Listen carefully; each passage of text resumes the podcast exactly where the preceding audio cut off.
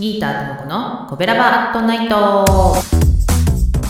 コベラバラジオ部は神戸好き音声配信が好きなコベラバーが集まる大人の部活動。その活動として配信しているのがこのコベラバアットナイト。担当パーソナリティごとに様々な切り口で神戸の魅力を発信していきます。ということで火曜日は私ギーターともこが神戸インク物語から神戸を語ってまいります。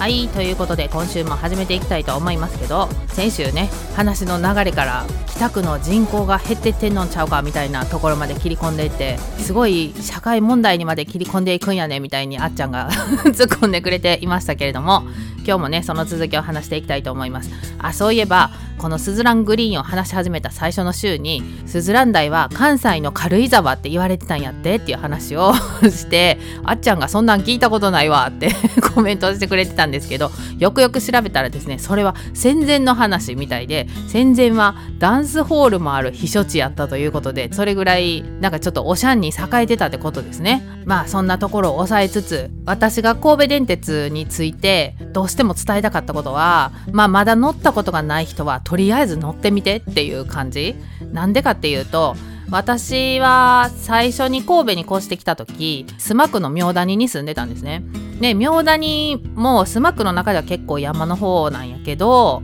でもまあ地下鉄とか走ってるしまあなかなか栄えてるところなんですよね。だそこからそのスズラン台の方に越していくってなった時初めて新鉄乗った時にうわーこれほんまに神戸なんかなどこ行くんかなみたいな景色やったんですよねもうほんまに山岳電車と言われても遜色ないぐらいの山ん中の絶壁を走っていくみたいな感じで今は確か菊水山の辺りかなはトンネルになってしまってその景色が見れる時間がちょっと減ってしまってるんですけどそれでももう電車が走ってる横のこの谷のところに綺麗な川流れてんなーみたいなところとかまだ見れると思うのでこんな神戸もあるんやなっていうのをね、ぜひ見に行ってもらいたいなと思います。そして先週話すはずやったコベラバラジオ部公式ソング第2弾の変わらない君が好きのね、ジャケットの裏話をするって言ってたのに、そんな話1ミリも触れられなかったので、そこのところに今日は突っ込んでいきたいなと思うんですけど、この変わらない君が好きっていう歌は、公式ソング第1弾のさあ行こうを聞いたまゆらちゃんがその歌ってるさーちゃんをイメージして書いた歌なんですよね。でジャケットどんなんするっていう話になった時にその歌詞を書いたまゆらちゃんが電車に乗り遅れそうなさーちゃんのカバンから荷物が落ちてるのがこう花びらに変わっていくみたいなそんな絵がいいねみたいなことを言って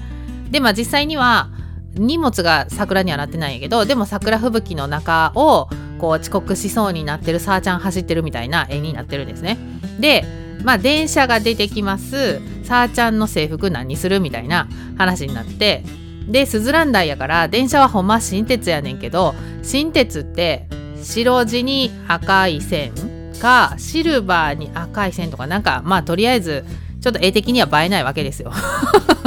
で私もこの神戸インク物語の第1弾でね阪急マルーンをあげましたけどやっぱりまあ神戸の電車といってかっこいいっつったらもう阪急やろっていうことでさあちゃんが「いや電車は阪急がいいな」って言ったからえー、スズラン台のはずやのに阪急が走ってるみたいな絵面になっていて歌詞の中にセーラー服が出てくるからまあ柄じゃないけどセーラー服かって言ってたにもかかわらず制服何するって言ったらあっちゃんが松陰の制服がええなって言ってまあ確かに松陰の制服可愛いんですよ。別格に可愛くて。でジャケットの絵を描いてくれたトンキさんがその松陰のね制服で描いてくれたんですよ一回。そしたらあよく考えたらこれセーラー服ちゃうってなって。それで松陰の制服のイメージで描いたやつにセーラー服の襟をつけて今のジャケットになったっていうねそんないきさつがあったんです。まあその時に一瞬物質で盛り上がった制服の話とかもちょっとしたかったんですけど今日もお時間になってしまったので制服の話はいつかどこかでできるかもしれないということで今日はこの辺にしておきたいと思います。来週は神戸インク物語第8週有馬アンバーでお届けしたいと思います明日はお兄さんの美味しいグルメ配信だよそちらも聞いてねまた来週トロフィーの毛利マークの提供でお送りしました。